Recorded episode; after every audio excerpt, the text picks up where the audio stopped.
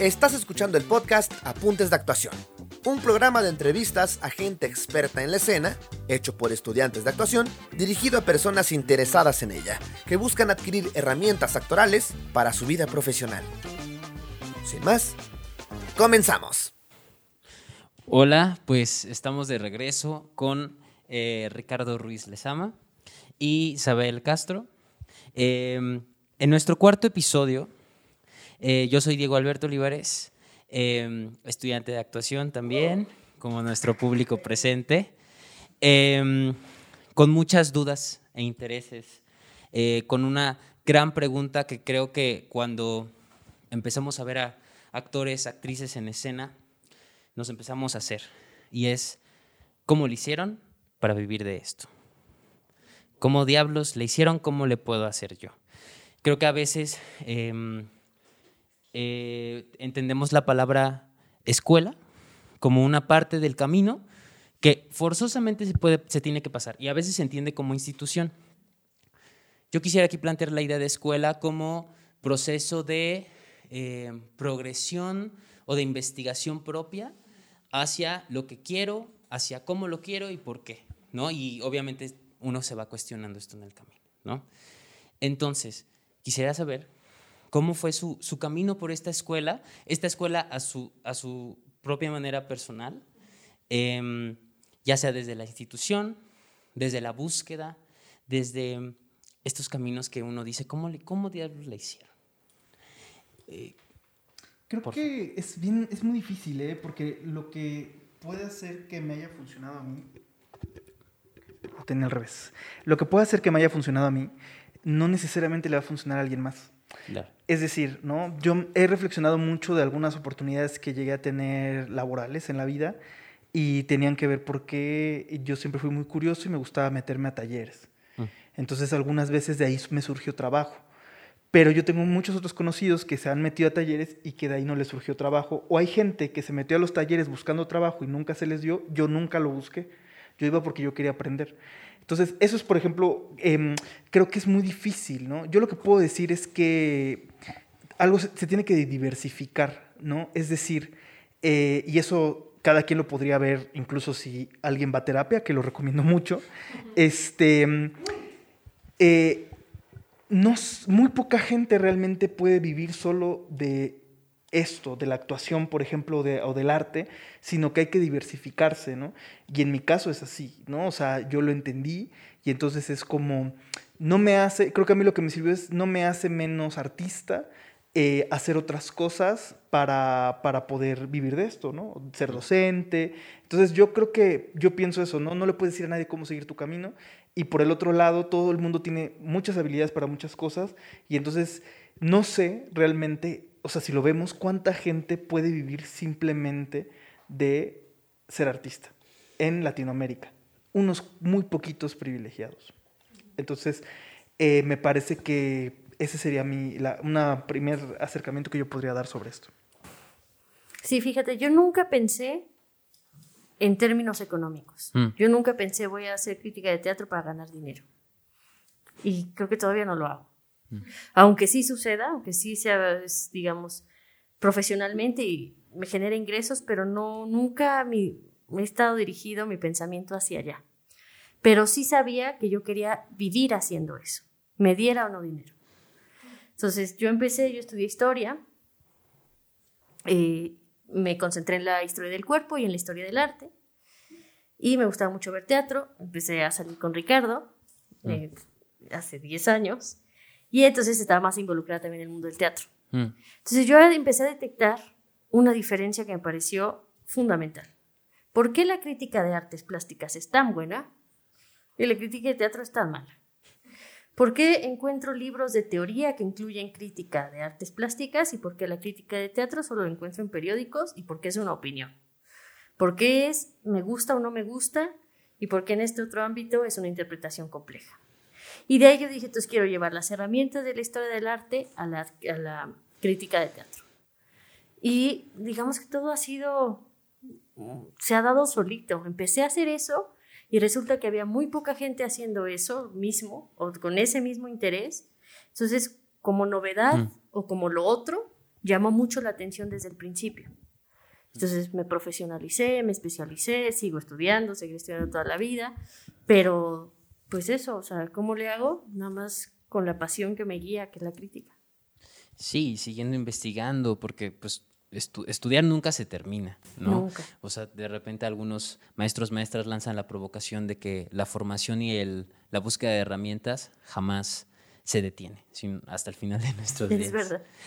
Entonces, aquí, aquí me, me, dirijo hacia los estudiantes que a veces se achicopalan porque creen que por no entrar a ciertas escuelas, eh, no sé si puedo decir nombres, pero, ah, sí, como el ENATCUT, escuelas céntricas de acá de la Ciudad de México, este, por no entrar, algunos dejan de dedicarse a esto. Y eso es muy fuerte, ¿no? Es muy preocupante, creo yo. Eh, y creo que estamos retomando algunos otros temas como eh, los pasados, como entonces en dónde tenemos a la institución, ¿no? Claro, y es que además hay algo que mencionas, allí habría una pregunta, ¿quieres ser artista o quieres entrar a una escuela? porque no es la, no es la misma pregunta, ¿no? Este, ¿Quieres vivir de, de actuar o quieres ser actor? Que no es lo mismo, ¿no? Y otra cosa que yo también podría lanzar como una provocación este, mucha gente puede eh, lograr ciertas cosas si se lo propone, aunque la realidad es que sabemos que no todo el mundo que se propone algo lo logra. Esa es la realidad porque no hay espacio para todo el mundo. Eh, ¿qué está, también yo me, me cuestionaría del otro lado, ¿qué está haciendo esa persona que me podría estar escuchando ahora este, para alcanzar eso que quiere? Porque hay casos, ahora veía, ¿no? Una este, mexicana que fue astronauta, ¿no? Este, y entonces puso mi sueño cuando era niña, no sé qué. Entonces yo dije, bueno, ¿qué, ¿hacia dónde avanzó para, para tratar de alcanzar ese sueño que ella tenía, ¿no? Eh, y yo creo que lo más importante, o una cosa que es muy importante, es como un, uno de los peores motores de la vida es el miedo. Entonces, cuando tú haces las cosas por miedo, generalmente vas a tomar decisiones eh, que no van a ir de acuerdo con tu esencia. Yo, a, las y los estudiantes que quieren estudiar arte generalmente tienen discursos que son más inspiradores que lo que podría decir otra persona con otra edad, ¿no? Porque es decir, en ese momento es cuando dicen, yo lo voy a hacer aunque me muera de hambre, ¿no? Este, y sin embargo, ¿no? Creo que es lo que necesita el, arte, esa entrega. Es complejo, pues. Pero bueno, al final es un mundo capitalista. Eh, el que necesite vivir de algo, va, lo va a encontrarse del arte o no. Creo que el asunto es, ¿vivir del arte es posible? Yo, yo, yo, diría, yo haría esa pregunta.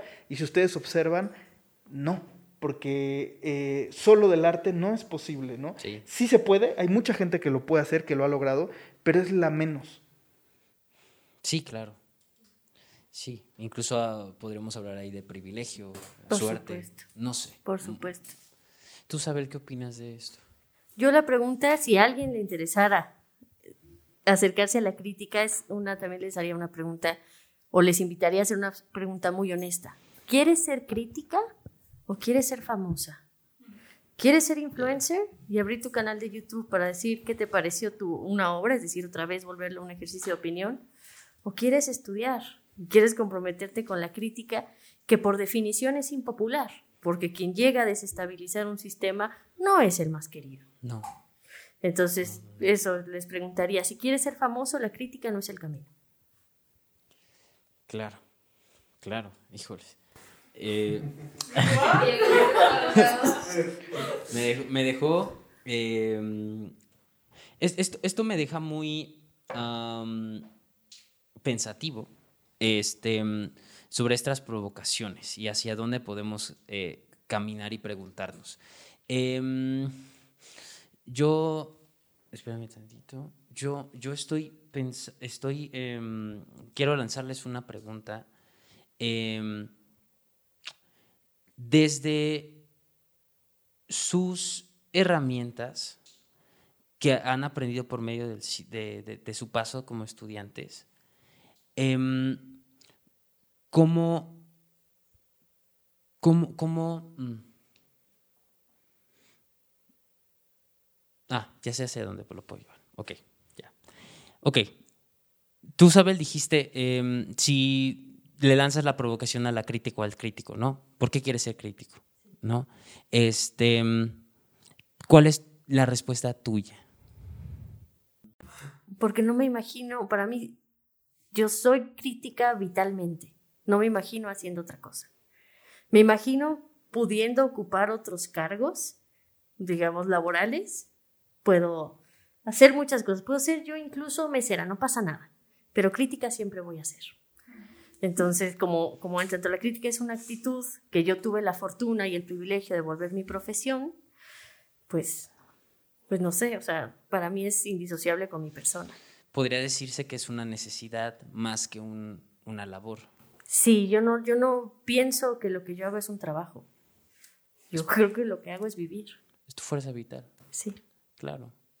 Y Ricardo, ¿tú cómo dirías que eh, tu, tu, labor como dramaturgo, guionista, eh, docente, eh, ¿cómo contestarías esta pregunta? ¿Qué, qué, por qué quisiste o quieres seguir siendo dramaturgo, guionista, maestro? Creo que la, la, la, que más, este, o sea, digamos, lo más mundano es porque entre más cosas hago, pues más ingresos tengo, ¿no? pero, pero es así, pues así es la vida y está bien, ¿no? Este, entenderlo, no, no tiene nada de malo. Eh, pero en sí, la dramaturgia, por ejemplo, em, cuando yo quise eh, profesionalizarme en la dramaturgia, estudiar mi maestría y todo, tomé un curso con Mauricio Cartún, ya lo he mencionado en otras sesiones, y él dijo algo que a mí me, resonó mucho, y él decía, somos escritores porque nos gusta escribir, no porque terminamos obras, no porque publicamos, no porque ganamos premios. Entonces, a mí me gusta mucho escribir y yo muchas de las obras que más disfruto escribir ahorita no han encontrado su lugar, no se han estrenado, no se han ganado premios ni nada, pero lo disfruto mucho. Y creo que seguir el camino, una, una ética, yo lo podría llamar así, del placer, del disfrute, mm. eh, incluso para mí es revolucionario, es decir, porque me gusta y, y me hace feliz, pero todo lo demás no está puesto para eso, ni para que te guste, ¿no? El trabajo, ni para ser feliz. Entonces, pues yo creo que así me he respondido esa pregunta. O sea, mucho tiempo era, bueno, y ganaré premios, no ganaré, reconoceré, traspasaré el, este, los tiempos y todo ese tipo de cosas que a lo mejor cualquiera se podría llegar a preguntar. Sí, ser canon. Ajá, y en un momento dije, bueno, me gusta hoy, lo disfruto, me hace muy feliz, fin. Sí, sí, sí, sí. Es que... Eh, creo que e, esta pregunta que, uno se hace antes de querer estudiar teatro um, o crítica em, o guionismo eh, o dramaturgia y ya está dentro, este, pues ya dentro uno se encuentra con muchos topes, ¿no? Y esos topes a veces pueden hacer desistir a muchas personas, porque ya no es un sueño, se está volviendo realidad el camino. Sí. Eh, sé que es una pregunta desde su, paso, porque fueron sus, tiempos, eh, las, sus circunstancias, pero ¿cuáles serían esos obstáculos, topes que tuvieron que saltar, abrazar, dialogar? Yo tuve muchísimos topes. El primero de ellos es que no soy de teatro. Y eso lo ven muy mal la gente de teatro. Lo reciben con mucha hostilidad. ¿Qué hace este extranjero en mi territorio? ¿Por qué viene a querer pensar lo que no le corresponde, lo que no es lo suyo? Entonces de ahí hubo y todavía hay hostilidades porque hay mucha gente que piensa que solamente puede ejercer la crítica quien practica alguna eh, cuestión escénica. Pues yo no creo que, que, sea así. De hecho, creo que tiene más dificultades quien practica lo escénico para criticar. Algo más. En este sentido. Y otro gran obstáculo que tenemos mucha gente soy mujer. Mm. Esa es una, una segunda eh, provocación para la gente de teatro, porque el sistema teatral es misógino, machista, es patriarcal. Y entonces, que una mujer quiera pensar y quiera pensar en público y disfrute y haga público ese disfrute, eso sí he tenido, digamos, eh, bastante, mucha violencia en mi contra, mm. que tiene que ver con el hecho de que soy mujer y soy, no soy actriz, o soy mujer y soy de afuera. Y como dices tú, los he abrazado y son mi potencia y ahora con más ganas lo voy a hacer porque no puedes evitarlo. Porque mientras tú no, no dependa de ti para existir, no puedes impedir mi camino. Y eso es lo que ha pasado, que además lo celebro mucho en mi propia trayectoria. Digamos que el sistema mexicano no me lo hubiera permitido, me hubiera... Y se abrieron puertas en el extranjero. O sea, yo doy más clases fuera de México y hago más cosas afuera de México porque nadie te puede cerrar todas las puertas. Sí. No, no, no. Ricardo. Pues en mi caso, creo que como mi objetivo, pues yo también fui joven y como joven recuerdo que alguien me recordó hace tiempo algo que yo no me acordaba que yo había dicho y me dijo, es que cuando éramos, hace muchos años tú me inspiraste, ¿no? Tenemos más o menos la misma edad, ¿no? Y yo, ¿por qué? Y me dijo, porque cuando te pregunté, ¿y qué, y qué vas a hacer, no? Si, si lo que quieres no sale bien. Yo no me acuerdo de esta conversación que yo le contesté, pues ya veré si vendo hamburguesas, ¿no? ¿O qué hago? ¿No? Este. Entonces, creo que el, el obstáculo que, que, he tenido yo eh, es que yo, que yo realmente quería aprender a escribir. O sea, mm. Eh, claro que sí, uno dice, ay, me gustaría ganar un premio ese tipo de cosas, pero sí me preguntaba por qué no, no me salía. Y el obstáculo para mí en concreto fue que me tardé mucho tiempo en encontrar mi camino dentro de la escritura. En mi caso fue la docencia, ¿no? O sea, con, con docentes, con maestros que encontré que, que, yo sentía que eran muy inspiradores y que, pues, parte de que yo me quisiera ir a Argentina, eh, fue por, por, Mauricio Cartún, porque dio un taller en Guadalajara y me encantó. Yo dije, yo quiero estudiar con él. Entonces me fui, me fui allá, este, busqué la forma de hacerlo, para, de poder ir y cumplir mi sueño. Pero creo que eso es algo que yo también podría decirle a la juventud, ¿no? O sea, ahora, por ejemplo, esto que sacó Guillermo del Toro, ¿no? Esta beca para la gente que quiere estudiar cine en Increíble el beca. ¿no? Sí. Eh, pero hay muchas posibilidades, o sea, yo he visto gente eh, de, de, muchas situaciones con, con, los recursos que tú quieras que se enfocaron en algo, lo buscaron y encontraron cómo hacerlo, y quienes, quienes lo lograron y quienes no, dialogar con la realidad, ¿sabes? Eso es parte de, o sea, o cómo dialogo con esto, ¿no? ¿Cómo, ¿Cómo hago de esto lo mejor para mí? Pero un poco eso. Claro, y no sé qué opinen ustedes, pero a mí me hace pensar en, en, en ambas eh, historias narrativas que, que, que, me, que, me, comparten. Es que para que haya cambio debe haber movimiento. Exactamente. Incluso eh, literal, ¿no? Físico. Exactamente. Buscar afuera. Sí. Nadie puede cerrarte todas las puertas, el mundo es muy grande. Y creo que muchas veces cuando están estudiando actuación o cuando están en una institución, aparentan, te hacen creer que ellos tienen el control de todo el mundo. Hay un mundo que los excede. Sí, y me ha hecho pensar, ¿no? Esto que, y se lo, se lo compartía justo a Isabel en estos días, que estaba leyendo sobre unas cuestiones sobre adaptación natural, selección mm. natural y ese tipo de cosas, y que realmente lo que influye, ¿no? Un poco eh, a que un organismo eh, se preserve, tiene que ver con lo que pasa en estas circunstancias, ¿no? Entonces yo le decía, es que yo podría pensar lo que te sucedió como un organismo que encontró la forma de adaptarse, ¿no? y de descubrir en dónde era propicia la vida. O sea, la vida de la crítica, por ejemplo, dónde era propicia. Y lo que, lo que fue muy interesante es que, y me gusta compartirlo, cuando nosotros abrimos la página, jamás nos imaginamos nada de esto. Abrimos un sitio eh, con, todas las, con todas las ganas, con todo el entusiasmo ¿no? que tenía esta Isabel de todo lo que ella trabaja de la crítica, de lo que ella quería problematizar y todo esto. Y cuando uno hace cosas, pasan cosas. Mm. Puede, lo que sea, ¿no? Mm. en este caso pasó esto, ¿no? Este, que, que, de pronto empezó a vincularse con, con, con, otros críticos, con otras críticas, con otras personas en el mundo, porque ahora estamos en un mundo súper globalizado. O sea, no es raro eh, ver, por ejemplo, casos ¿no? de gente que hace, hay uno que me encanta, de un tipo que hacía covers de una banda, lo subía a internet y la, a la banda que le hacía covers, pues no tenían vocalista y entonces lo buscaron para que fuera vocalista de la banda. No a todo el mundo le pasan esas historias, pero lo que sí es cierto es que haces cosas y cosas pasan. Sí. Supervivencia. Sí. ¿No? Necesito sobrevivir, necesito seguir haciendo lo y no voy a renunciar a lo que yo quiero hacer.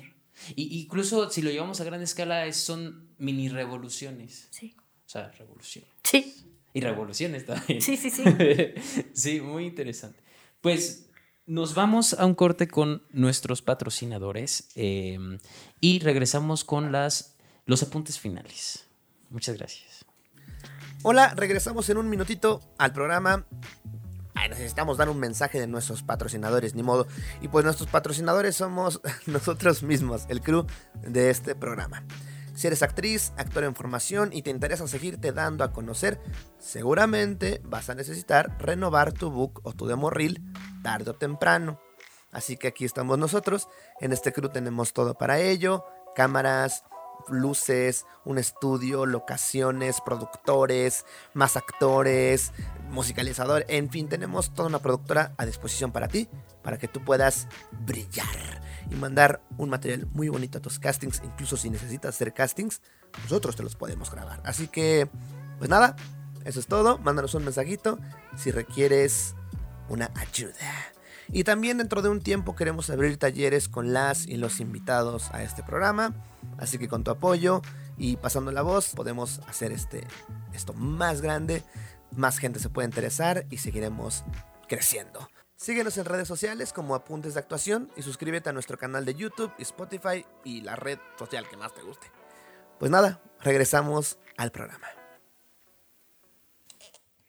Bueno, pues estamos de regreso y con estos apuntes finales, y ya los finales finales, porque es el, último cuadro que tenemos con ustedes, eh, la, última escena hasta el momento, eh, pues vamos a acabar con el, con el clímax y el desenlace. Este, yo, yo les pregunto, em, para, como si, como a, tipo de conclusión, ¿no? Si un estudiante se acercara a ustedes y les preguntara, em, dame una herramienta que me pueda ayudar en mi formación, eh, eh, como sea que entiendan la palabra herramienta, em, ¿cuál sería esa herramienta? Las preguntas, hazte preguntas y preguntas complejas. Es decir, preguntas que no se respondan con un sí, con un no, preguntas que te muevan hacia algún lugar que te saquen de tu zona de confort. Esa sería mi herramienta.